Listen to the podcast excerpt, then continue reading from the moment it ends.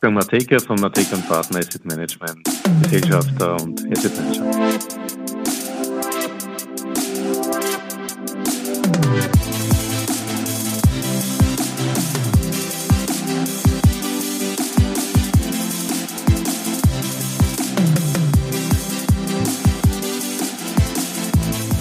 Ja, herzlich willkommen wieder zu Triple M. Matekas Market Memos donnerstags auf Audio CD.at. Heute macht sich Wolfgang Mateka Gedanken über den Nahen Osten, der im globalen Wohnzimmer gelandet ist. Vieles muss neu bewertet werden, auch das Thema ESG. Sind Notenbanken moralisch beeinflussbar? Die halbe Welt diskutiert. Entsetzen vermischt sich mit Empörung. Der Wunsch nach Objektivierung prallt gegen vorgefasste Meinungen. Stammtisch gegen historische Aufarbeitung, beide im Konflikt mit Moralvorstellungen. Der Nahe Osten ist im globalen Wohnzimmer gelandet. Moralischer Impetus inklusive. Die Angst, durch vielfach trainierte und vollzogene Diskussionen am Ende dem Terrorismus die Daseinsberechtigung zu gewähren, ist um uns.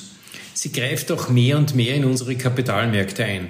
Was wir vor Jahren mit dem Schicksal der Uiguren in China verbunden hatten, trifft uns heute mit Meldungen über nahezu unglaubliche Gräueltaten im Namen irgendwelcher Machtziele umso härter. Wir müssen uns immer mehr zurücknehmen, um nicht an den Märkten einfach emotional zu entscheiden. Im Wissen, dass diese Entscheidung nie wirklich vollständig objektiv gewichtet sein kann, weil man eben nicht alles von allen und dies vor Ort kennen kann. Somit reduziert man seine Gewichtung auf spezifische moralische Grundsätze, die kriegerische Handlungen durch besondere Regeln und Gesetzmäßigkeiten noch toleriert belassen. Denn in den letzten Jahren wurden hier so viele Grenzen überschritten, dass jedwede Verteidigung oder jeder Wunsch, wieder zurück ins Normale zu kommen, ad absurdum geführt wurde. Guidance war angebracht. Und dort sind auch die Kapitalmärkte angekommen, diese Umstände in ihre Erwartungen aufzunehmen. Auf den Punkt gebracht.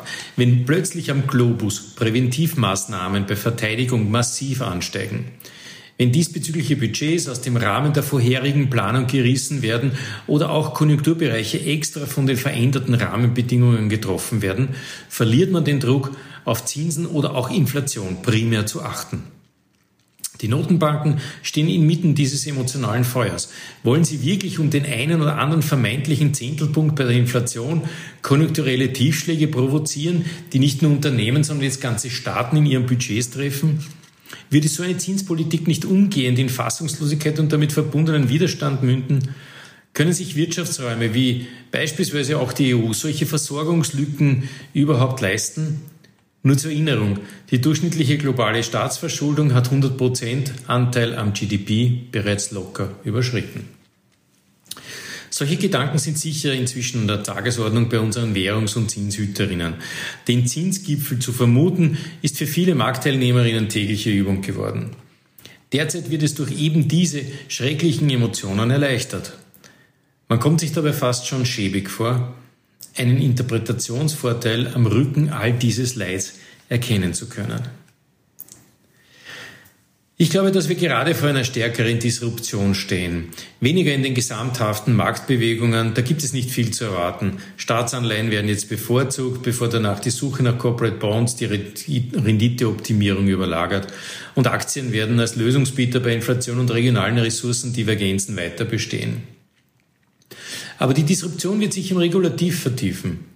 Bei der Toleranz gegenüber Verteidigung, der Regeln zur Finanzierung privater Wohnungsausgaben, der Objektivierung gegenüber Staaten, die unseren moralischen Vorstellungen entgegenstehen, bei der Enttarnung heuchlerischer globaler Vereinbarungen.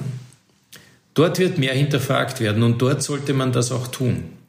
Und das wird man auch an den Kapitalmärkten erkennen können. Zuerst an geografischen Investitionsströmen, danach bei Sektoren, am Ende bei Analysen und Bewertungen. Jeder von uns, der sich beispielsweise dem Themenkomplex ESG positiv verbunden fühlt, möge in sich gehen, ob er oder sie nicht stärker in die Objektivierung dieser geopolitischen Vorgänge Aufmerksamkeit und Investmenttreue investieren sollte. Ich bin gespannt, wer sich nächstes Jahr den Formel 1 Grand Prix von Katar ansehen wird, falls es den noch geben darf.